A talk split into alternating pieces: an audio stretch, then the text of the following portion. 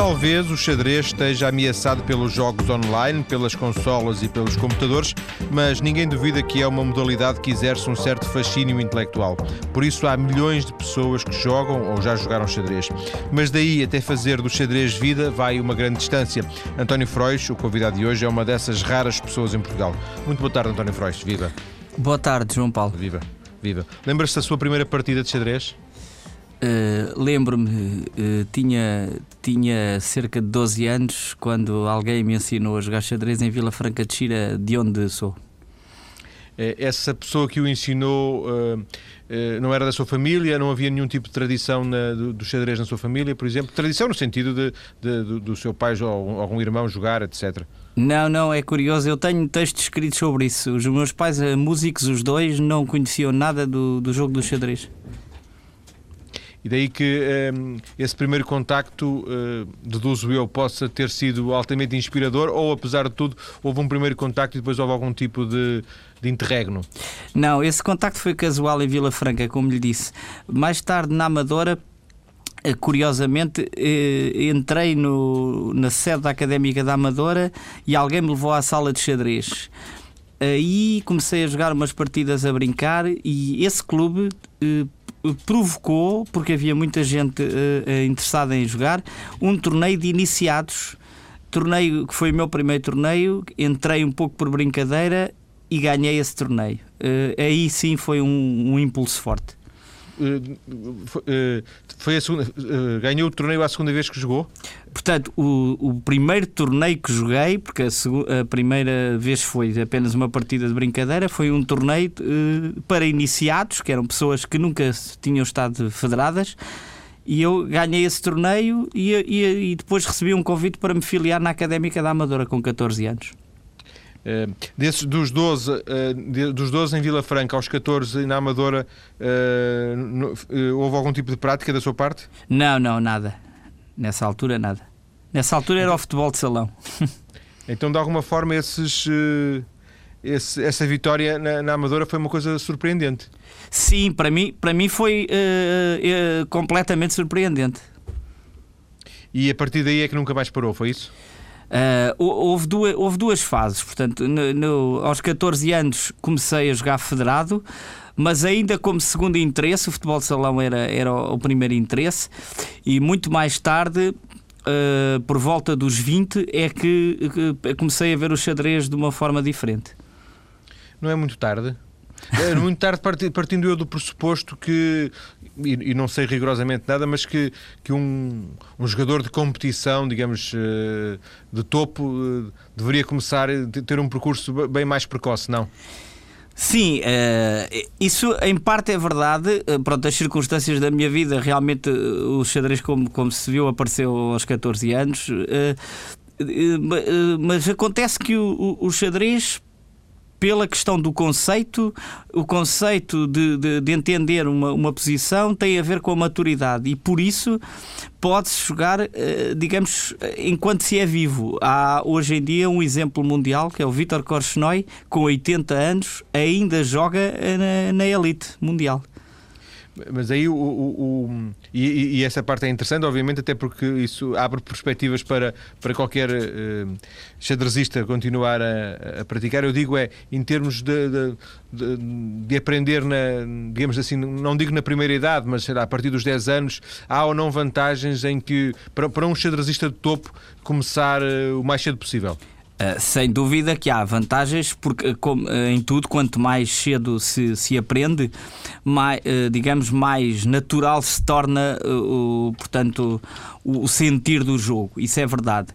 O que eu digo ao mesmo tempo é que pode-se, como é um jogo, portanto, que o conceito, a avaliação da posição com a maturidade vai, vai se vendo, digamos, mais rapidamente as mesmas coisas, se é que me explico.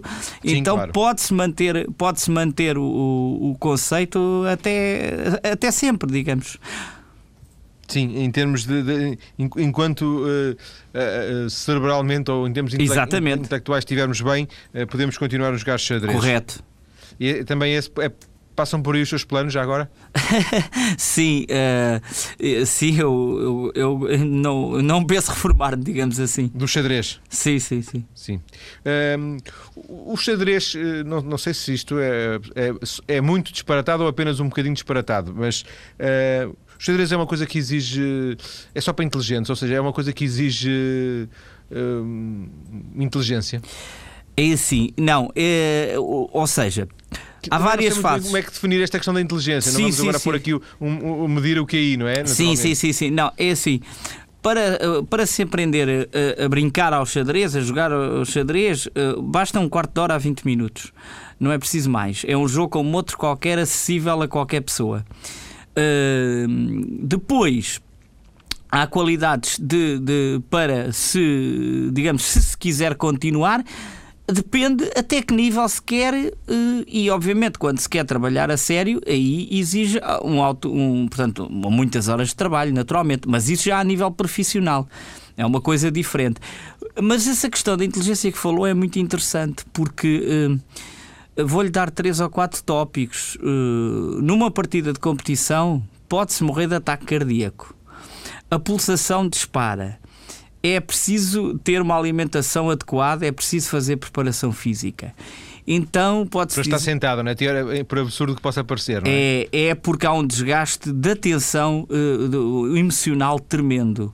E esse desgaste tem de ser compensado, portanto, com uma preparação adequada, tanto a nível psicológico como a nível físico. Eu costumo dizer que o xadrez é para pessoas. Uh, emocionalmente inteligentes, ou seja, pessoas que estão habituadas a aguentar pressão, eh, a reagir à pressão da, portanto, da vida, eh, mais do que o intelecto propriamente dito. Sim, já, percebi, já percebi. E vamos voltar a esse assunto já mais à frente. Deixa-me deixa regressar ao, ao, ao António Frois uh, para, de alguma forma, irmos conhecendo o seu percurso. Um, um primeiro torneio ganho aos 14 anos. Um, qual foi depois o, o grande momento, na, o, o, momento seguinte importante da sua carreira como xadrezista? Uh, portanto, como lhe disse, uh, eu tive um, um, no, com 19 anos uh, ganhei em mates de 1 um para 1 um, o direito a ir ao Campeonato da Europa de Júniores como vice-campeão nacional. Essa foi a primeira saída com, com 19 anos. Na, na saída de Júniores, eu fui sozinho para a Holanda e um, até lá ter ido nunca tinha pensado em fazer vida de xadrez. Pensava em ser engenheiro. Nesses 18 dias em Groningen uh, mudou tudo e eu vim bastante confuso porque vários dos meus colegas do Campeonato da Europa me falavam que eram profissionais de xadrez, coisa que. Mesmo júniores? Exatamente, rapazes entre os 16 e os 19 anos de não só do leste, também alguns do ocidente uh, diziam que eram profissionais e, e eu vim extremamente confuso porque aqui no nosso país o, os melhores jogadores portugueses absolutos todos diziam que se tinha que ter uma profissão. E tinham, não é? E tinham. E tinham, e tinham. E tinham. E o que é que faz regressado da Holanda, o, o que é que faz para tentar inverter a situação? Se é que fez alguma coisa. regressado da Holanda vim extremamente confuso, como lhe disse. Entretanto começaram as aulas do ISEL, onde eu tinha entrada, uh, e, e então comecei a viajar, a falar com muita gente diferente cá eh, em Portugal e fora, para tentar perceber onde é que estava, se é que se pode pôr as coisas assim, onde é que estava a verdade demorei dois anos e meio nessa, nessa procura e com 22 hum, alguém me disse tens de jogar numa direção ou na outra ou o xadrez ou outra coisa, mas não esperes mais para tomar a decisão. E então eu decidi uh, deixar a faculdade uh, com 22 anos, em 84, e assumir esta, esta, esta pequena aventura. Recorda-se na altura uh, se havia mais uh, pessoas uh, que de alguma forma aqui em Portugal o pudessem orientar sendo profissionais do xadrez? é assim. eu... Estamos a falar dessa altura, não é? Sim, sim, sim, sim, sim, sim. Havia um colega meu mais velho, Luís Santos, que escreveu na Capital, que de alguma maneira tentava trabalhar com o xadrez. Mas os incentivos que eu recebi, à parte uh, dos meus pais, que foi muito importante, eh, foram todos de fora. De fora do estrangeiro, do, do, estrangeiro, exatamente. Sim. E já agora falando dos seus pais, uh, uh, depois imagino que o, curso de engenharia fosse uma segurança para eles relativamente a si e que e que as, as, pedras brancas e pretas não fossem tão, tão, tão seguras. Eles deram-lhe força? Foi, foi, É assim, eles têm um percurso, tiveram um percurso parecido com o meu. Esse é o, esse é o truque da, da minha vida, digamos, porque eles foram músicos os dois de profissão e portanto uh, uh, uh, o meu pai nasceu em 1910 e foi, e foi músico de profissão em 1930, 40 digamos, depois a minha mãe foi violinista também e portanto eles viam a perspectiva do, de se fazer o que se gosta como uma coisa muito importante. Sim, eles sabem o, o, que é ser Exatamente. o que é fazer difícil, não é? Exatamente. Eles só me perguntaram: bom, se é isso que queres, a vida é tua, tu é que sabes. E assim o, o António Frois optou eh, a partir daí por ser uh, profissional do, do xadrez, basicamente jogando, portanto competindo, mas não só, porque imagino que competir não seja suficiente, não é? Depois, depois tentamos perceber onde é que nos metemos e, e, naturalmente que ou, ou se está uh, praticamente na, nos 100 primeiros do mundo uh, ou, ou, é preciso uh, perceber todo, o que se pode fazer à volta do xadrez competindo, divulgando, ensinando a vários níveis, escrevendo livros. Uh, e, e, foi de tudo, de tudo isso um pouco que eu, que eu tenho feito. Estar nos 100 primeiros do mundo é, é garantia de que se é convidado para torneios e que se recebe prémios para estar nesses torneios? Uh, pergunto. A questão é esta. No meu caso, eu também, eu também consigo convites. A, a questão é que o, o, volume, o volume, digamos, de os, uh, os 100 primeiros, ou os, 100, os 50, 100 primeiros, têm cachês de participação que lhes permite, portanto, viver só de jogar. Uh, todos os outros têm de procurar uh, alternativas porque uh, a garantia dos prémios nos torneios, nos torneios abertos pode-se ficar fora dos prémios, embora se tenha a estadia paga. Uh, essa é a aventura digamos, do, do circuito abaixo dos 100 primeiros. E os 100 primeiros é uma, é uma utopia? Um, os 100 primeiros. Agora sim, agora sim. O, o, o portanto, o, os 100 primeiros lá talvez tivesse de ter começado mais cedo. Uh, pronto, porque exige. O problema no xadrez não é chegar a um determinado nível, é depois mantê-lo ou subi-lo. Uh, nós em Portugal tivemos um jogador que chegou aos 200 primeiros uh, e que deixou o xadrez uh, com 35 anos porque, digamos, não entendia que não, entendia que o esforço que era necessário fazer para manter ou subir não compensava e foi fazer outra coisa na vida cheio de saúde com 35 anos de idade. É o que se poderia chamar sair em grande, apesar de tudo. Sim, sim, sim, sim, sim. Saiu em número 1 um português. Sim.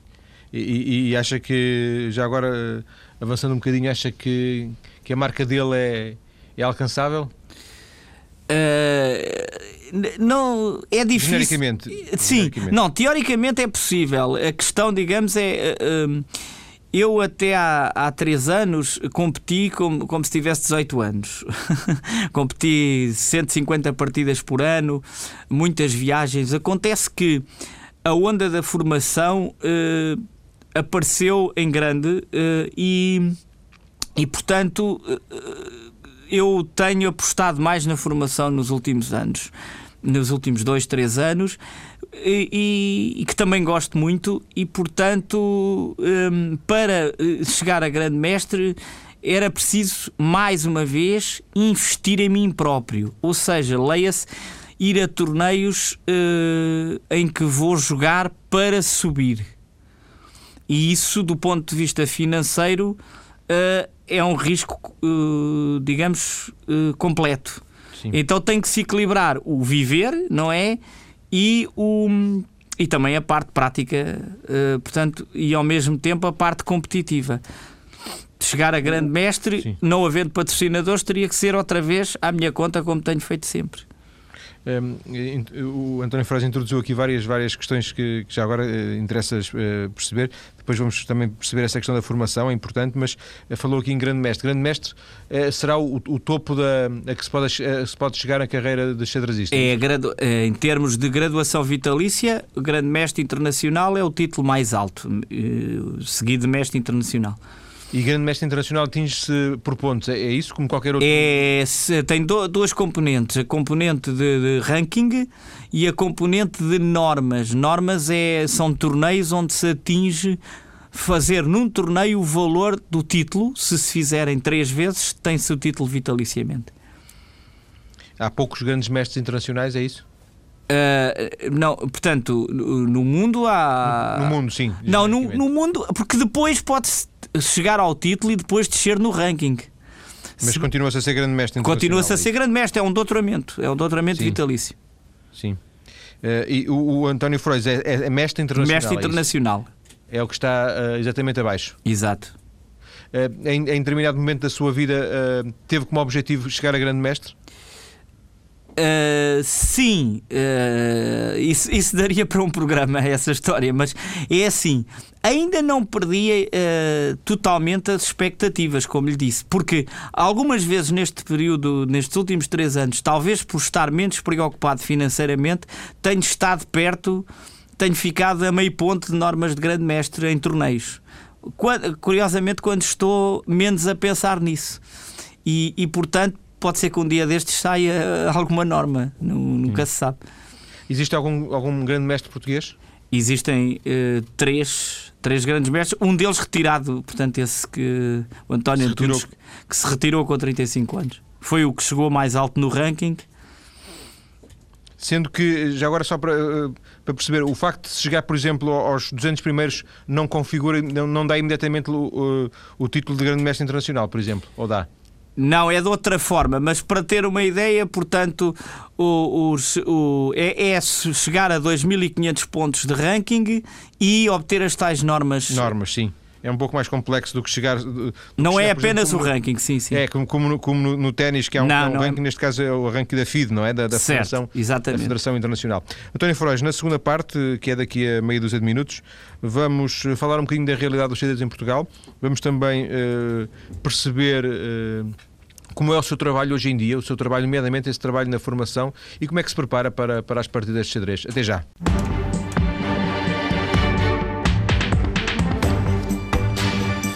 António Frois é uma das raras pessoas em Portugal que vive de e para o xadrez e é o seu trabalho, o seu percurso que estamos a conhecer hoje. António, na primeira parte falou-nos desse, desse objetivo que foi a sua vida transformar-se em função do xadrez. Eh, visto esta distância, sente-se de alguma forma um privilegiado? Um, creio que foi uma das melhores decisões da minha vida porque faço o que gosto e, e portanto isso é uma, é uma, uma sorte, digamos. Depois de si, outras pessoas tentaram e eventualmente também conseguiram o mesmo percurso? Eh, deu conselhos a alguém? Eh, que conselhos é que se pode dar a alguém que quer arriscar desta forma? há um colega meu com quem eu escrevo os livros, o Sérgio Rocha, que também é profissional, tem menos 10 anos que eu e é um profissional também com, com sucesso, digamos. Um, quanto aos conselhos, é preciso dizer a, a, às pessoas que. Um, a, a, a, vida é feita de tomada de decisões e, portanto, eu, eu decidi com 22 anos, era um adulto e tenho de assumir eh, os riscos, as vantagens e as desvantagens de, de, das minhas decisões, como nas jogadas de xadrez.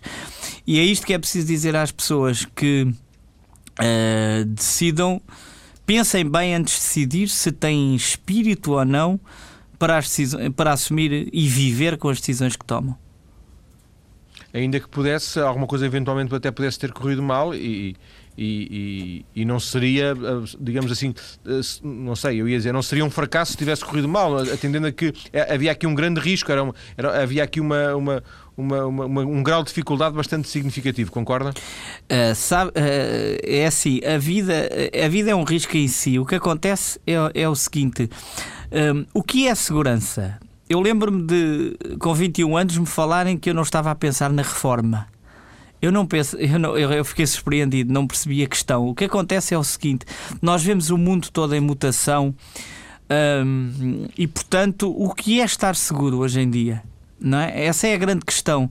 Eh, porque, por exemplo, eu hoje em dia estou a beneficiar de ser, digamos, para as ofertas de trabalho no xadrez, há poucas pessoas em Portugal que respondam, eu sou uma delas. Isso pelo que arrisquei há 26 anos atrás. Hum, se fosse engenheiro, estaria melhor? Eu duvido. Sim.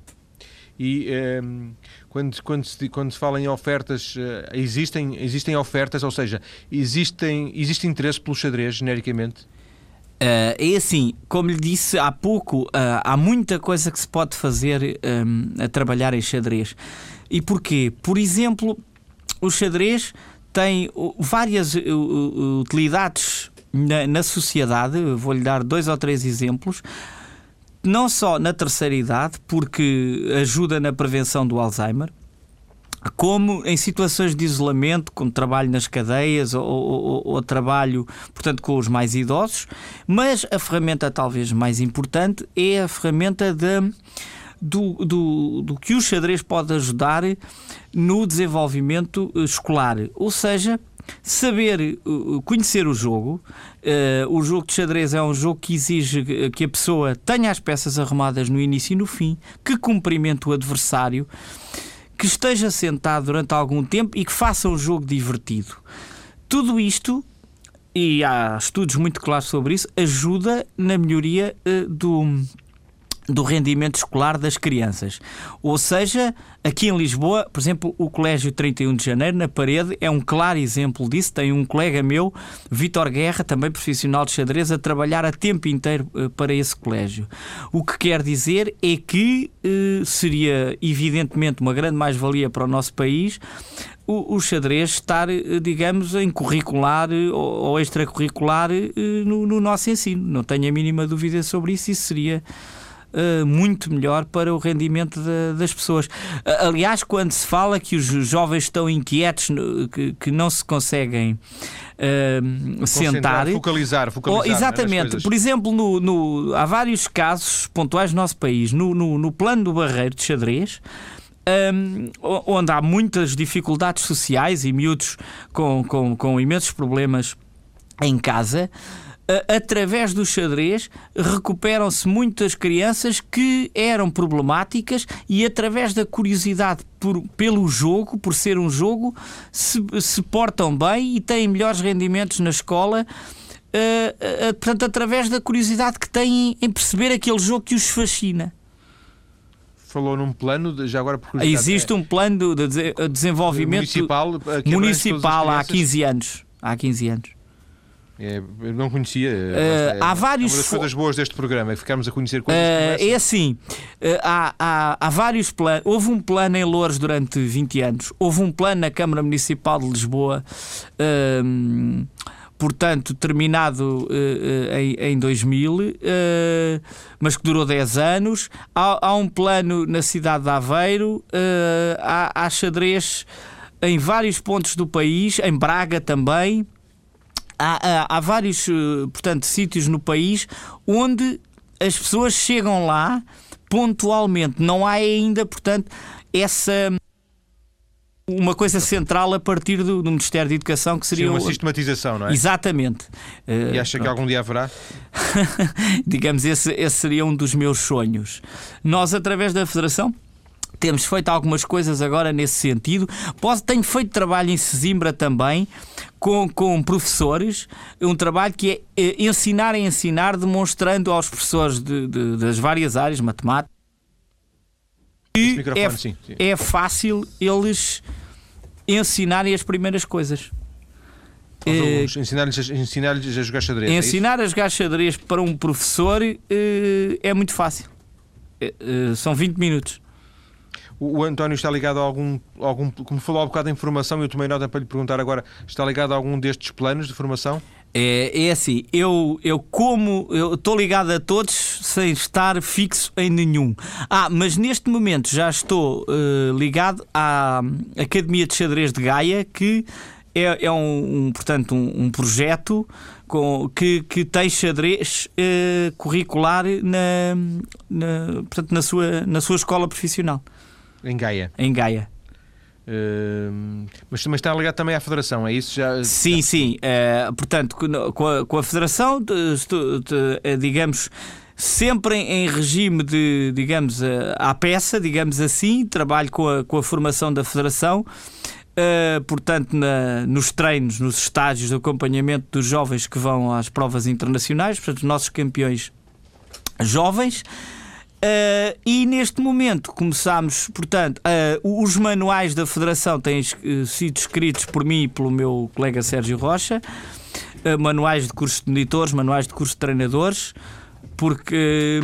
e, e, e, e começámos videoconferências, existem neste momento já Uh, as primeiras aulas de xadrez uh, disponíveis em zapiens.pt uh, em que se ensinam a mexer as peças em, em, em videoconferência. Isso já está gravado e pode ser visto em qualquer escola, em qualquer sítio do nosso país, portanto, com aulas gravadas por mim. Além disso, continua a competir, eh, competir no sentido desportivo, de participar em torneios, eh, por alguma equipa em concreto? É, por duas, porque no xadrez, como nós não temos ordenado mensal, nós podemos jogar em vários países. Uh, ou seja, representa-se o Campeonato de Portugal, por exemplo, em agosto e depois o Campeonato de Espanha em julho, desde que seja não, não coincidam. Sim. Eu represento o, a Academia de Xadrez de Gaia, que somos campeões da primeira divisão em Portugal e a escola de, xadrez Kasparov Marcotte que é campeã da Galiza eh, há 17 anos consecutivos, portanto é um, uma escola de xadrez profissional na, na Galiza. E, onde também faço acampamentos de verão com o tema xadrez. É, é, é, é só por curiosidade, este campeonato da Galiza esta equipa participa em, existe um campeonato de Espanha não existe? sim essa equipa essa essa essa equipa também já foi duas vezes campeã de Espanha o que acontece portanto é que o campeonato de Espanha é de um nível tão elevado que a nossa equipa na, no campeonato de Espanha tem seis jogadores do top mundial portanto eu não eu não entro na equipa do campeonato de sou suplente na equipa do campeonato de Espanha a equipa da Galiza tem seis jogadores de top mundial, é isso? A, a, a, a nossa equipa principal que da Galiza, né? Sim, sim, sim, sim, sim. Sim, porque a Espanha é, é, talvez o melhor país do, do mundo para trabalhar em xadrez hoje em dia. País com mais mercado. Diga? Porque há muito, há muito interesse, há muita oferta? Sim, sim, sim. Há uma cultura de xadrez absolutamente espantosa desde o Matos de Sevilha eh, de 1987 entre o Karpov e o Kasparov que o, o xadrez desenvolveu em Espanha a todos os níveis, a nível básico, a nível de alta competição. E com a queda do muro de leste, vivem em Espanha mais de 100 colegas meus profissionais de, de leste que viram em Espanha uma hipótese de, de, de fazerem a sua vida profissional e, e vieram quando, quando o muro caiu. O que é que o, que é que o leste tem de especial uh, para dar tantos campeões de xadrez? Uh, a cultura de, de, na União Soviética uh, no, do xadrez uh, começa na Revolução Russa, em 1917. Desde essa altura que eles tiveram um projeto nacional de. de portanto, em que colocaram o xadrez em, to, em, to, em, toda a União Soviética como uma, uma ferramenta útil de, de, no, no, no, tal processo pedagógico. Portanto, to, todo o trabalho deles vem desde essa altura e naturalmente refletiu-se em campeões mundiais, em treinadores, em tudo isso.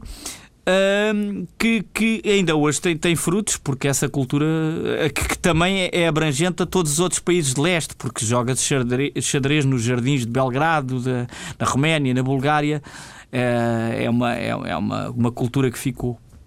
Em contrapartida, digamos assim, os latinos, o, o sul da Europa estará menos. Uh apesar do que disse de, de, de, Espanha, mas também fiquei um pouco com a ideia de que, de que em Espanha esse sucesso é um pouco artificializado, não é?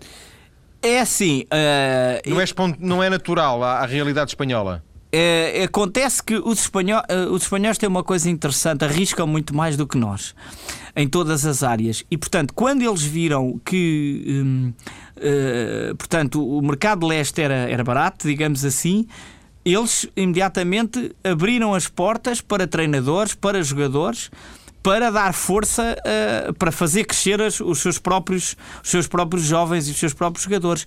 E, e, e portanto, uh, eu posso lhe dizer que, por exemplo, em torneios abertos, uh, em Espanha, pode-se jogar xadrez de junho a setembro, todos os dias do, desses meses de uma cidade para outra em, em, provas internacionais que permitem um contacto extraordinário uh, às pessoas que são de lá, não é? Que podem receber. Uh, portanto, o contacto com jogadores de todo o mundo através desses torneios. Portanto, há muita oferta desses torneios. Há é muita oferta desses torneios. Isto já desde os anos 80, como lhe disse. Acha que o, que o xadrez está de alguma forma ameaçado por estas novas tecnologias e que há um desinteresse de, dos mais novos pelo xadrez? Um, não, é, é assim, a, repare, eh, eu penso o seguinte: a nível eh, planetário, há vários países. Eh, há, por exemplo, nos últimos anos, o xadrez desenvolveu de uma forma impressionante na Índia e na China. nomeadamente o xadrez feminino e o xadrez jovem, que praticamente não, não existia nesses países. A China é a atual melhor equipa do mundo em, em femininos absolutos. Ganham muitas medalhas, tanto a China como a Índia, na, nos escalões jovens, nos escalões de idades. Uh, e, portanto, essa já é uma prova, como são duas, dois países com muita população, de que o xadrez não corre qualquer risco. Um, Portanto, uh, e mesmo em países de, do, do, Ocidente, na França, na Grécia, uh, uh, há, há, há, há, projetos de, de, de, desenvolvimento do xadrez a nível governamental. agora, é óbvio que a nossa sociedade é muito rápida e, portanto, é os contextos são diferentes. A própria internet, há muita gente a jogar na internet. No, no meu tempo ia só aos clubes hoje em dia. Um parceiro, não era? Diga, é procurar um parceiro. Um Isso não se faz hoje em dia, não é? Portanto, são realidades diferentes. Mas. Uh, pela tal eh, ferramenta pedagógica, como lhe disse, Uh, há muitos governos a apostar nisso e, e eu, não, eu não vejo que, que, que, o xadrez corra risco a nível do, do, planeta. Antes, pelo contrário, eu considero o xadrez com alguns problemas em Portugal, mas a nível do, do globo, se for ao, ao site da FIDE, vê-se que o xadrez tem imenso desenvolvimento uh, com a criação, inclusive, é do, o, portanto, do. Do, do, dos treinadores da FIDE, portanto, eu sou treinador da Federação Internacional, e existem uh, cursos de treinadores um, para, em que já se faz em África, em todo o lado, que, que, que, se vê, há mercado para isso. Ainda assim, só para fecharmos esta, esta, esta parte, e, e ainda que a sua resposta tenha sido eh, clara, não sei se, se recuando um pouco, recuando 30 anos ou 30, 30 e tal anos, seria mais fácil encontrar jovens a, a jogar xadrez do que se calhar hoje, porque há as consolas né, e há a net e etc. Não, não lhe parece, não sei se é se calhar sou eu que estou, que estou a partir eh, de, de um preconceito e, e, se calhar não, não, não tenho razão. Uh, é assim, se formos, a, repare, uh, é uma pergunta interessante porque é assim se formos ver com os planos, uh, com, os, com esses planos de, de que lhe falei, a quantidade é muito maior hoje em dia. O que acontece é que são jogam, perdão, jogam nas suas escolas. Uh, jogam no, uh, uh, digamos, não viajam. Jogam, os de Aveiro jogam em Aveiro, os de, os de Braga jogam em Braga. Uh, e portanto. Uh, Mas não há, menos, não há menos gente, é isso? Não, não, não, isso não é? seguramente que não. Se formos com, com, a, com, a, com esses projetos de, de, de, de, de divulgação, há com certeza mais gente. Sim. Uh, atenção, o nosso Campeonato Nacional de Jovens, na, na, nas férias.